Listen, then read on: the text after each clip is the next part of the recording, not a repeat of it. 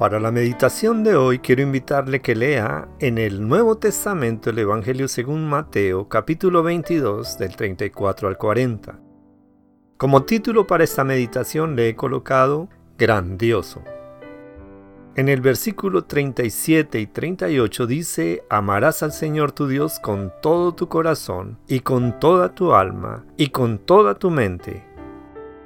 ¿Qué es lo más grandioso para las personas? ¿Los deportes? Los reconocimientos, la fama, el dinero, la familia, los logros, los viajes o los seres queridos quizás. Por ejemplo, hablando de los deportes, ¿qué es lo más grandioso de los deportes? Los campeonatos, los récords, los premios.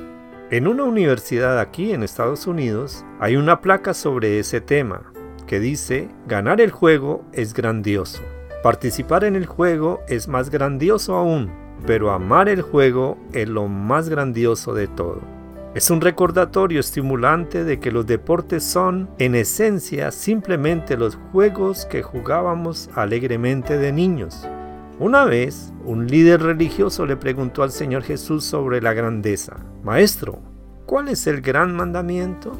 Mateo 22:36. El Señor le respondió, desafiándolo a amar a Dios y a los demás. El Señor Jesús le dijo, amarás al Señor tu Dios con todo tu corazón y con toda tu alma y con toda tu mente.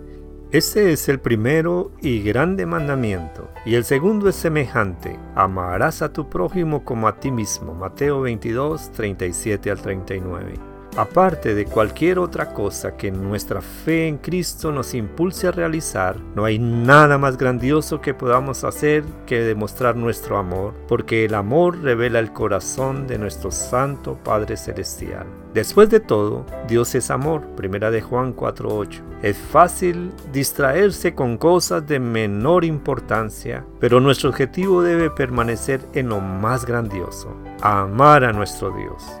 Esto a su vez nos permite amarnos unos a otros. No hay nada más grandioso. La prueba de nuestro amor a Dios es obedecer sus mandamientos. Cuando amamos y obedecemos los mandamientos de Dios, Dios quiere bendecirnos con su presencia para que seamos de bendición también a otros.